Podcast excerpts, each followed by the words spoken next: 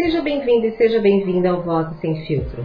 Eu sou Vanessa Lemos e neste podcast eu interpreto relatos de experiência vivida por uma mulher que trabalha.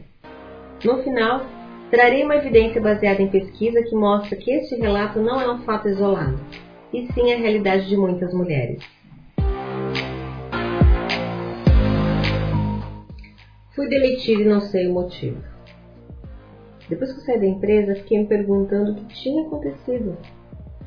Em minhas avaliações de performance, o meu gestor sempre disse que estava tudo bem.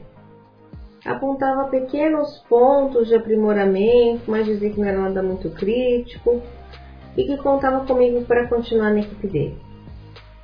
Teve uma vez que eu não atingi as metas, o meu bônus teve uma redução significativa. Achei que eu viria uma lista de coisas que precisavam mudar com urgência mas em vez disso, ele foi bem evasivo no feedback. Pensei que eu estava sendo muito exigente comigo mesma e segui meu caminho. Até que eu fui surpreendida com essa demissão.